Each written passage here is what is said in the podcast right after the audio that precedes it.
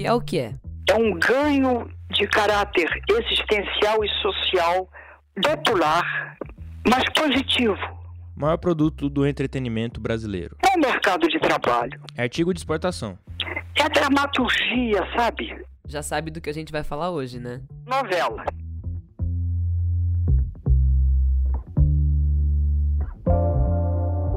Você já ouviu que a gente vai falar de novela, mas o que eu queria saber é se você sabe de quem é essa voz que a gente estava ouvindo junto com a minha voz e a da Isa. É certamente uma das vozes mais chiques que a gente já teve aqui no Expresso. E isso lembrando que tem um episódio inteiro sobre o Cid Moreira. E se você ainda não ouviu, ouça. Bom, mais uma chance. Eu fui a primeira atriz contratada de TV para dramaturgia em janeiro de 51. Sim, é ela mesma. A atriz que já fez guerrinha de comida no café da manhã. Tudo bem? É, infelizmente, eu tenho que revidar. Já foi a rica escrota que dizia que pobreza pega. Pobreza pega. Pega. Pega como sarna. Pega.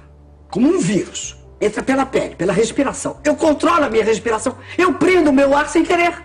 Sem querer. E também a avó mística que amaldiçoou o neto a nunca mais amar qualquer mulher. Ou então, meu Deus, fica com o teu marido, que é o homem que Deus te deu. Se já tem um marido, pra que precisa de outro homem? Que diabo de fogo é esse aí debaixo da saia? Mas hoje no Expresso, ela é só e, por favor, né, se só aí com aspas. Muitas aspas. Ela é só a Fernanda Montenegro, a dama de todas as telas. E ela vai ajudar a gente a entender por que a teledramaturgia deu tão certo no Brasil. É, mas a Fernandona não é a única presença ilustre no programa de hoje. Por isso. Fica ligado nesse, que é o Expresso Ilustrada, o podcast de cultura da Folha. Tem episódio novo toda quinta às quatro da tarde. E eu sou a Isabela Menon. Eu sou Lucas Breda e a edição do programa é da Natália Silva, conhecida na noite paulistana como a DJ Natinha, a mais ligeira da podosfera, aquela que faz a magia acontecer. Uh, ulala.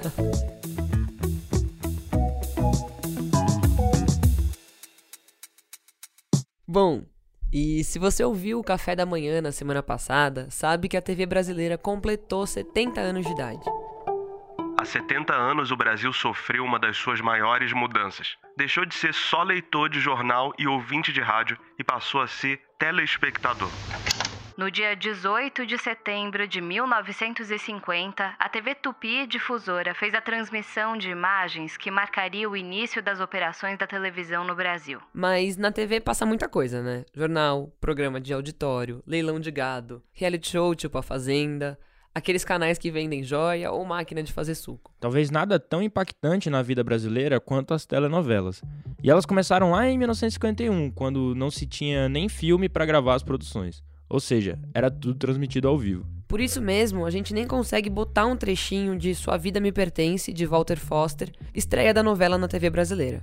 Na época, ela foi exibida às terças e quintas. É, a TV teve início em São Paulo, mas chegou apenas meses depois à capital do Brasil na época, que era o Rio de Janeiro. E aconteceu aqui que veio o teatro todo, porque Teatro do Estudante, Teatro da, da Cinelândia, Teatro da Praça Tiradentes, é, vai dizendo, entendeu? A parte do, do, vamos dizer, musical da TV aqui no Rio, os cassinos tinham sido fechados em, em meados de, de 40.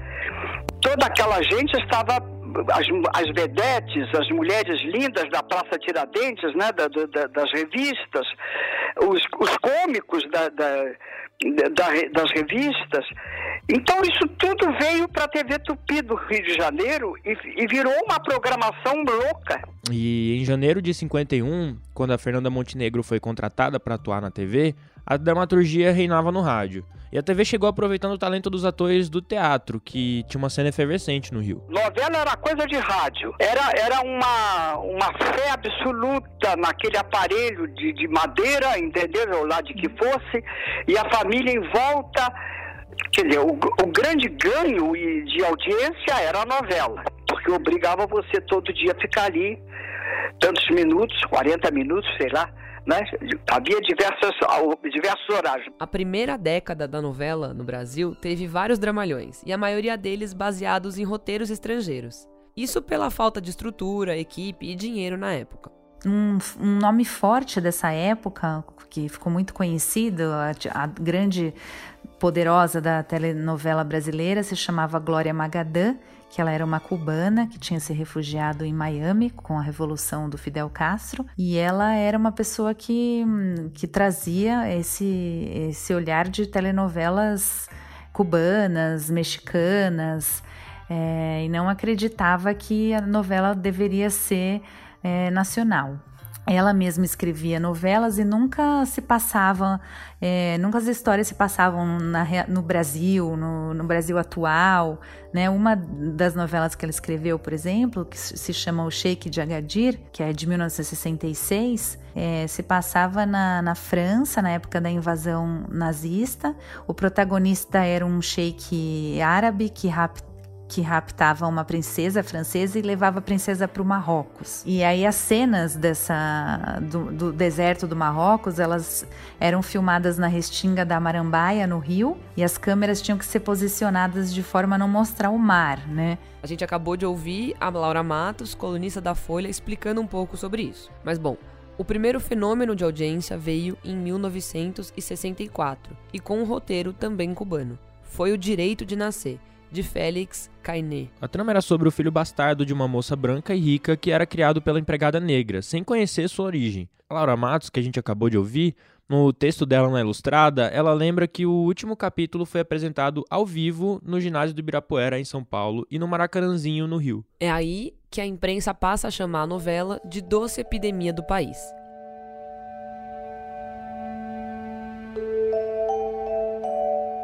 Em 1968, estreia Beto Rockefeller. O Beto de Kid só tem permissão pra duelar comigo. Vê se me entende, tá? Quem vai duelar agora? Sou eu! Pro Maurício Sticer, que é colunista da Folha e crítico de TV, a novela marcou a primeira grande virada do gênero no Brasil. E ele explica por quê. O grande marco eh, da teledramaturgia brasileira é indiscutivelmente Beto Rockefeller, novela do Braulio Pedroso, que estreou em novembro de 68 e ficou no ar até o final de novembro de 69, é de fato representa uma grande virada em relação à temática é, das novelas, que até então eram novelões é, melodramáticos escritos por autores que não eram brasileiros, no né? caso, por exemplo, do Direito de Nascer, um clássico, e várias outras novelas que fizeram sucesso nesses primeiros 20, quase 20 anos da, da televisão brasileira. Beto Rockefeller, de fato, né, do Braulio Pedroso, com direção do Cassiano Gabos Mendes, é, rompe com essa tradição de, de novelão é, né, muito distante, traz a trama uma ação tempo para o tempo dele, né, uma ação contemporânea, problemas contemporâneos do brasileiro, no caso do paulistano, o Beto Rockefeller, vivido pelo Luiz, Luiz Gustavo, e, e aí a partir daí eu acho que influencia toda uma geração de novos autores que vai começar a escrever para televisão, no caso da Globo os mais famosos, Janete Claire e Dias Gomes, mas muitos outros que passam a, a escrever para televisão. No período entre o fim dos anos 60 e o fim dos anos 80, a TV se popularizou bastante. E é um fenômeno que está ligado ao milagre econômico da ditadura, quando mais lares brasileiros passaram a ter um aparelho de TV. Só para a gente ter uma ideia aqui, em 1960, menos de 5% dos lares tinham uma televisão. Em 1970, já eram quase 30%. E em 1980, mais da metade das casas pelo Brasil tinham um aparelho. Hoje, segundo o IBGE, já são cerca de 97% dos domicílios com pelo menos uma televisão, sendo que quase 80% da população já tem acesso à internet, móvel ou fixa. E é nos anos 70 e 80 que a telenovela se torna o principal produto da indústria cultural brasileira. A gente pode citar Irmãos Coragem.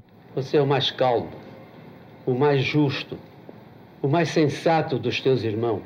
Tô tentando, pai.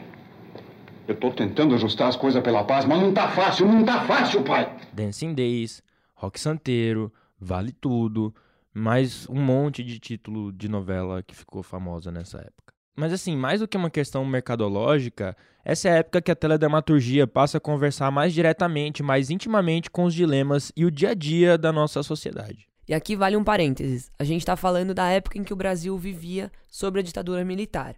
O regime fomentou o crescimento da TV porque viu nela um veículo capaz de unificar o território nacional e facilitar o controle de informação. É, os ditadores viam nas novelas uma forma de passar a visão que eles tinham do país.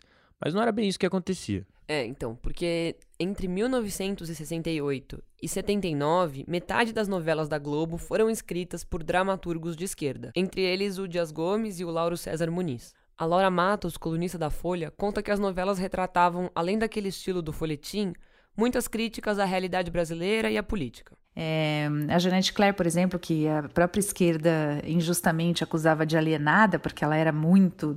fazia novelas de muito dramalhão romântico, assim, ela era uma, era uma pessoa que, que tinha uma, um, uma pegada crítica forte, assim, o Irmãos Coragem, que foi um dos primeiros grandes sucessos da teledramaturgia nacional, que foi ela que escreveu em 1970, falava da, da disputa por terra, né, é, no Brasil, e o SNI, que é o Serviço Nacional de Informação, do, da ditadura, percebia que a Janete Claire trazia essa crítica ao país, né? O que a esquerda não conseguia ver, a ditadura via. Ela também comentou sobre as críticas à moral e bons costumes dos dramaturgos da época. Além da, da, dessa é, crítica mais direta assim, aos políticos, como por exemplo o Odorico Paraguaçu, do Bem Amado, que fazia uma crítica a um prefeito corrupto tal, a crítica dos costumes, né, que eles, é, que o, os dramaturgos Faz, é, tratavam, por exemplo, do, da, da, daquela moral burguesa que eles acreditavam que fosse a moral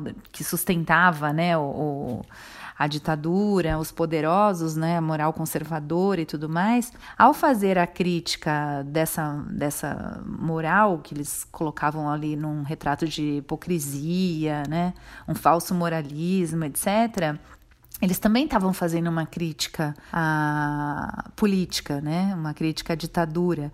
E, os, e, e, a ditadura percebia isso. Eles diziam nos documentos do SNI que é, o objetivo da esquerda era destruir a, a, moral do Brasil, né? acabar com, com a, a moral da família brasileira, com os valores né, da família brasileira, para depois tomar o poder.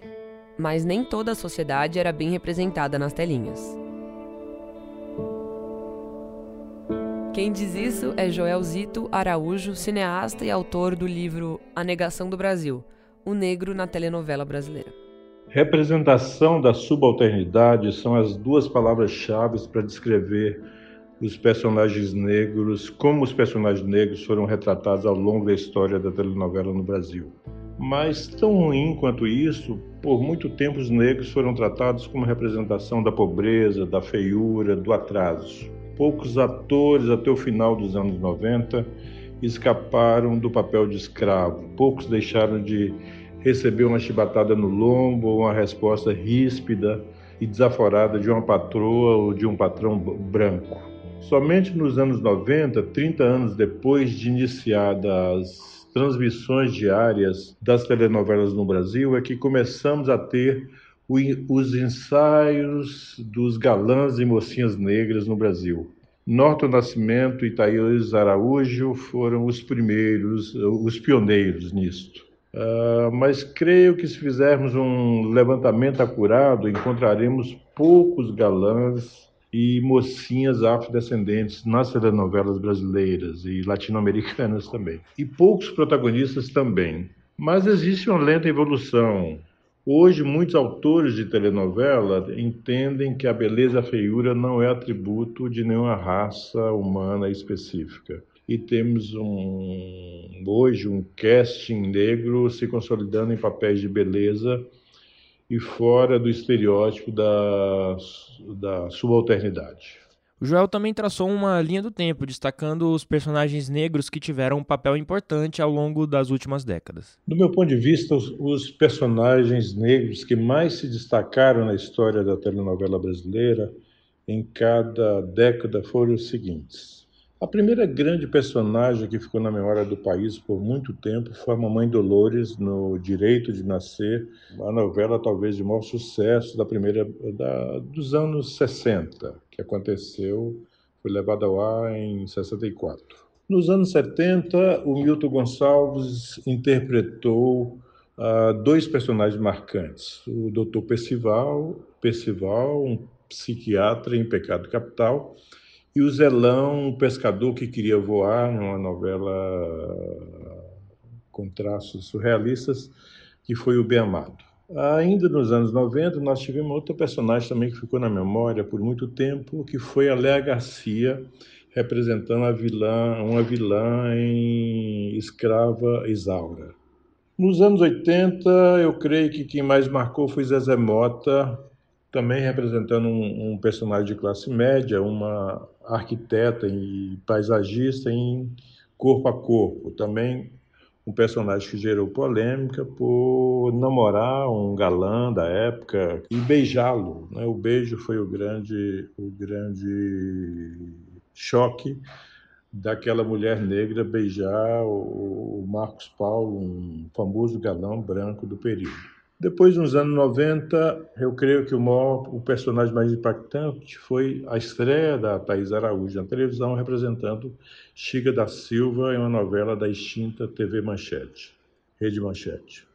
Thais vai voltar a impactar ah, com a personagem de Preta na novela Cor do Pecado, em 2004, e alguns anos depois provocar polêmica como uma das Helenas uh, de Manuel Carlos, a primeira Helena negra, que começa como protagonista e depois uh, o autor muda o protagonismo para uma atriz branca. É, o Joel ainda fala em uma ideologia de branqueamento, que para ele é o maior problema da nossa teledramaturgia. Uh, os personagens negros, positivos ou negativos, continuam sendo uma minoria no universo da telenovela brasileira embora os afrodescendentes é, são 54% da população total do país, mas nas telenovelas são sempre representados como minorias com exceção das novelas que tratam do período do, da, da escravidão. Aí sim, aí você se contar entre personagens figurantes, você vai ver uma maioria de negros. Mas é como se, uh, num passe de mágica, após o fim da escravidão, o Brasil se branqueasse. Então, eu acho que os nossos autores, diretores e produtores de telenovela continuam acreditando que representar um Brasil moderno e bonito é promover os atores e atrizes mais arianos, aqueles cabelo louro, de olhos azuis, né? como representação não somente da beleza, da beleza nacional, da beleza ansiada pelo, pelo Brasil, mas também como uma representação do ser humano normal. E falando dos enredos das novelas, a gente sempre tem uma, as histórias com vilão, com vilã, com galã e as mocinhas. O Tony Ramos, que tem mais de 50 anos de carreira, viveu alguns deles. Por exemplo, na novela Pai Eterno, em que ele deu a vida ao André Cajarana, que viveu um triângulo amoroso. É. Agora você veio inteira para mim. E é isso que eu quero para sempre. Pro Tony, Olha lá, eu me sentindo íntima do ator. É, ao longo dos anos, os galãs e os mocinhos foram sendo mais humanizados e deixando a figura de super-heróis de lado. Eu acho que a história do galã, o que não é demérito nenhum, isso já no teatro francês já se fazia com muita com muita naturalidade. Você tem o vilão, tem a heroína, tem o galã, que geralmente é uma personagem heróica, não é? De atos mais nobres.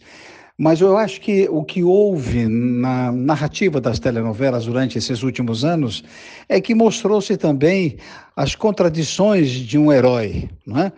Porque todo herói, não, quanto mais certinho, mais correto ele for, é, parece que está fugindo da realidade de um ser humano. Não é? É, parece estar contando a história de super-heróis da Marvel, né?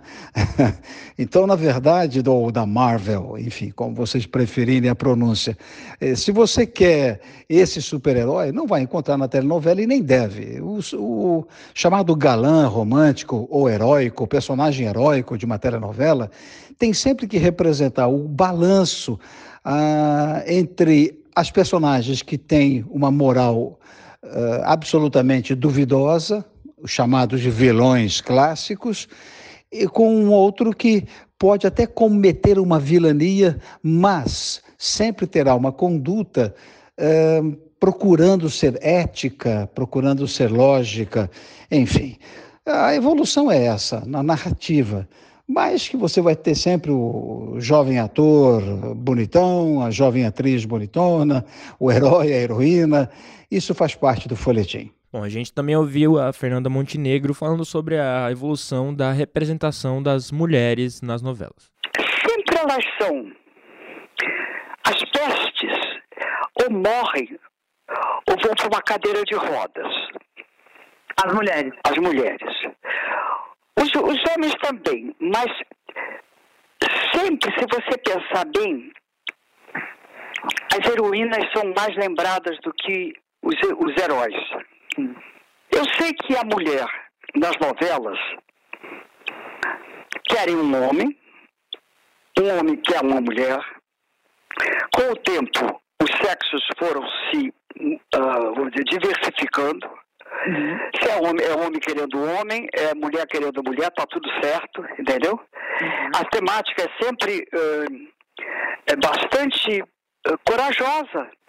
E vai aos poucos, e isso vai sendo aceito durante a novela. Bom, temos então 70 anos de TV, sendo 69 deles com novelas. E por mais que o futuro da telenovela seja bastante questionado, e isso muito graças à concorrência da internet, né? Ela segue fazendo sucesso. Nos últimos 10 anos, a novela das nove da Rede Globo segue como a maior audiência da TV aberta. Até as reprises exibidas na pandemia pela impossibilidade de filmar novos episódios elevou a audiência do canal. No streaming, novelas antigas tipo Tieta, Vale Tudo, Laços de Família, A Favorita, agora podem ser assistidas em maratona, como as séries atualmente. E essas produções também chegam a públicos mais jovens, que se conectam com o Brasil que eles não viveram a partir dessas novelas. Pro ano que vem, a Globo vai fazer um remake de Pantanal, do Benedito Rui Barbosa, 30 anos depois da primeira exibição na TV Manchete. Pro Maurício Sticer, a decisão talvez seja uma reparação de um erro histórico.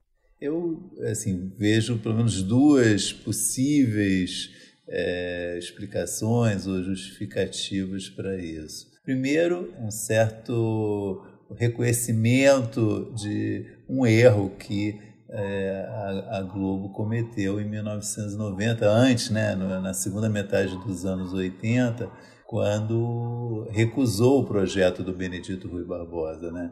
Ele já contou essa história muitas vezes, de como ele ofereceu essa novela insistentemente para a Globo e a Globo não quis fazer, alegando que dificuldades, que não, não daria certo fazer filmar no Pantanal, etc, etc. Então, é, e a novela acabou sendo um mega sucesso na TV Manchete, é, incomodou a Globo esse sucesso, né, disputou audiência com a Globo, colocou em questão, de certa forma, é, a hegemonia que a Globo tinha em 1990. Não, não superou, mas mostrou que uma produção de qualidade podia fazer concorrência ao, padrão do Globo de novelas.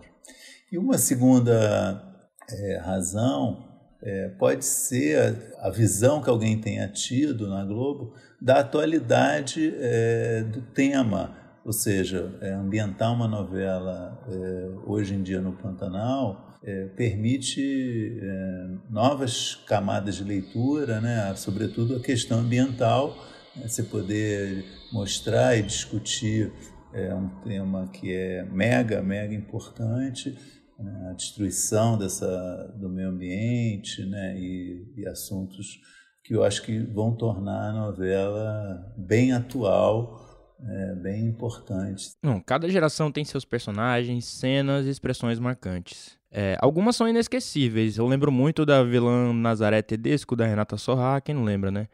A Carolina Dick mantendo o cabelo raspado em laços de família. Essa eu lembro dela chorando na frente do espelho. Eu era bem pequenininha quando assisti. É, eu também. Foi quando a gente descobriu o que era leucemia. E as novelas representam muito da criação de uma cultura pop brasileira. É curioso pensar em como hoje as pessoas abrem o Twitter para comentar, tipo, o final do Game of Thrones. Mas um tempo atrás, os episódios finais de novela era tipo um acontecimento, do qual ninguém ficava imune. A Laura Matos lembra de uma história bem curiosa sobre o final de Rock Santeiro. Vamos ver. E foi justamente quando a telenovela passou a, a retratar a, o Brasil, é, o cotidiano brasileiro, enfim, com uma linguagem coloquial, é, que a, os temas do dia a dia entraram nas histórias ali das telenovelas, que a audiência se identificou de uma forma impressionante e inédita com aquele produto, né, que foi o principal produto da indústria cultural brasileira. Então foram é, foram grandes sucessos, alguns atingindo picos de 100% de audiência, o que era o que hoje é impensável, né, com, a, com a, audiência tão fragmentada, mas naquele momento a televisão dominava, era o grande veículo de comunicação de massa, não, não tinha internet, a novela estava dando ali 100% de audiência, quer dizer, estava todo mundo vendo a novela, né? É, eu lembro de uma história relacionada a rock santeiro que virou assim em 1985, virou uma unanimidade nacional, né? E, e o último capítulo da novela, ele a Folha cobriu, eu não tava lá, hein? mas, mas eu estudei isso e, e a Folha cobriu como se fosse final de Copa do Mundo. E teve um repórter que foi enviado para a porta de um cinema e no shop, eh, no, nos shoppings para perguntar o que que as pessoas estavam ali fazendo, vendo um filme, devia ter achado ali, acho que achou um, uma ou duas pessoas ali que não acompanhavam a novela e perguntar o que, que vocês estão fazendo aqui que vocês não estão em casa para assistir o último capítulo de Rock Santeiro, né? Ela também fala sobre uma cultura muito ligada às novelas e que já não existe mais. Anos mais tarde, né, veio o videocassete. E aí a, a gente programava para essa, essa parte eu já lembro, assim, a gente programava para gravar, às vezes ah, vai ter alguma coisa muito importante, vai perder o capítulo da novela. Então dava para é, programar o vídeo, né, para começar a gravar e, e, a novela naquele horário. Depois você rebobinava a fita e assistia a novela, né? E sobre as mudanças na maneira como consumimos a novela. E agora, é, enfim, a gente está vivendo Primeiro a, a, TV fechada, né? A Globo trouxe o canal Viva, trouxe as novelas de volta já num, num outro esquema de, de grade, né? Quer dizer, tem os horários, mas é um, uma grade que passa as novelas em vários horários e novelas antigas, né? E o Viva é um, um case, assim, de sucesso porque é, com, a, com o conteúdo, principalmente as telenovelas antigas da Globo, ele tem uma grande audiência na TV fechada, né? E depois, agora no streaming, que, que foi dominado pelas séries, né? E mudou o hábito de consumo do brasileiro no mundo inteiro e, no, e do brasileiro que sempre foi muito ligado à telenovela. Então, o brasileiro assiste série, tem a história de maratonar os capítulos das séries que, que, favoritas, etc. E a novela resolveu ali, a vovó da televisão resolveu entrar nesse, nesse, nessas plataformas moderninhas ali se colocar como, um, como competitiva nesse mercado, que é super interessante. Hoje, nós vamos encerrar de um jeito diferente não vamos dar dica, porque quem vai dar dica são nossos convidados. E só tem casca grossa hoje. É... Hoje tá chique demais, né, Lucas? não, tá muito chique. E são atores, eles vão falar sobre a, o papel ou a novela, ou os papéis, ou as novelas que mais marcaram para eles. É, e a gente vai começar, obviamente, com ela, Fernanda Montenegro. Lembrando aquela cena que ela fica jogando comida no café da manhã em Guerra dos Sexos que é a novela favorita dela? A gente não sabia que aquilo ia ficar assim. É, a gente fez na alegria de fazer, porque o elenco também teve esse mistério. O elenco entrou numa unidade interpretativa de humor, não só dois ou três, o elenco inteiro. Era, uma, era muito gostoso fazer o negócio, tá entendendo? Então, o, o que se improvisasse também vinha na alegria do fazer. E aquela cena foi o seguinte: nós tínhamos que fazer a cena porque já era, o dia já estava acabando. Se não fizéssemos de cara, você tinha que parar e fazer assim. Agora você joga nele. Então vai o close Deus jogando nele. Agora ele vai jogar em você, então para tudo ele joga em você. Ou então tem as câmeras que pegam, não pegam, repete, entendeu? O nosso querido Jorginho Fernandes, ele mandou fazer três câmeras e vocês façam. Não se ensaiou. Porque se molhasse a roupa, tinha que ter uma outra roupa igual para fazer a sequência. Se limpar toda e tudo mais. É, minha filha, são desses milagres, compreende? Uhum. Então, uma, uma, uma ligação entre mim, Paulo, Paulo e eu. E agora, agora a gente vai. E também se nós começamos a ganhar os tempos da jogada das coisas entre nós. Elaborando um prazer de sujar o outro, compreendeu? Isso tudo veio no jogo. Teatro puro. Que delícia. Teatro puro. A grande, a grande comédia, compreende? Agora, a gente não sabia que aquilo ia virar um, um must. Não sabíamos. A gente também vai ouvir agora a escolha da Camila Pitanga. Um é a Invenção do Brasil, projeto que foi para celebrar os 500 anos do que seria o, entre parênteses, entre aspas, o descobrimento do Brasil, né? Na verdade, próprio nome, o título, a invenção do Brasil é um pouco uma provocação sobre essa essa premissa de descoberta quando já existia toda uma vida aqui, mas com aquele humor do Jorge Furtado, com aquela direção também calcada na comédia e numa criticidade né, do Guel Arraes em termos de linguagem, é uma fronteira bem interessante, assim, de quase brincando com alguns ícones da, da própria chanchada brasileira. É, a gente rodou em parte no Brasil, parte em Portugal, e eu era a Paraguaçu, e foi uma delícia fazer.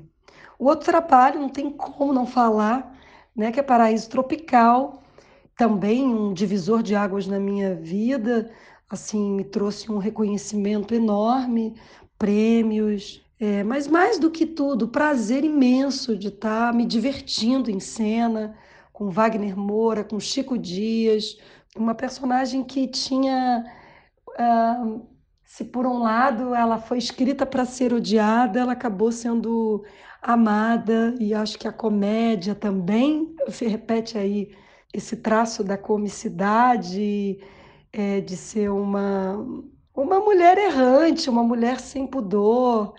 E eu não estou falando pelo fato dela ser prostituta, estou falando por uma moral bem envesada, mas enfim, de todo modo, uma mulher que quer que precisa, que quer sobreviver, que quer que sonhar e, e que ao mesmo tempo é uma brincante assim, se tornou uma arlequim, uma arlequina brasileira assim. E a Drica Moraes também mandou um áudio pra gente. Uma participação para mim muito especial foi na novela Verdades Secretas do do Valcir Carrasco porque eu fui escalada em cima da hora, assim, nos 45 do segundo tempo. O papel era da Débora Seco, que tinha ficado grávida e tinha, tinha que sair da novela. E Mauro Mendonça Filho veio na minha casa e me, me chamou, fiquei super feliz, mas naquela pilha, né? Porque tinha cinco dias para estudar, para decorar, para fazer visual. E o primeiro capítulo era todo em cima da, da, da, personagem. Então foi uma adrenalina, mas valeu super a pena porque foi um personagem muito diferente do que eu, que eu tinha feito até então. É isso. Vamos, vamos, vamos embora, vamos se despedir rapidinho, porque esse episódio, certeza que tá grande, e a Nath já tá brava com a gente, porque a gente botou um milhão de áudios e vídeo do YouTube, tudo tem, no programa. mais um pouco. Exato. Eu sei se pelo menos esse episódio 3 das 5, 4 da tarde, todas as plataformas. pra entender tem que ouvir o contrário, igual os discos da Xuxa. É, então tá bom, posso finalizar? Pode. E esse foi o Expresso Ilustrada, o podcast de cultura da Folha, que tem episódios novos todas as quintas, às quatro da tarde. Tá disponível no seu tocador favorito. Eu sou a Isabela Menon. Eu sou o Lucas Breda e a edição desse programa é da Natália Silva, DJ Natinha, a mais embaçada de todas. A mágica do rolê. É isso. Um beijo. Beijo. Fiquem bem.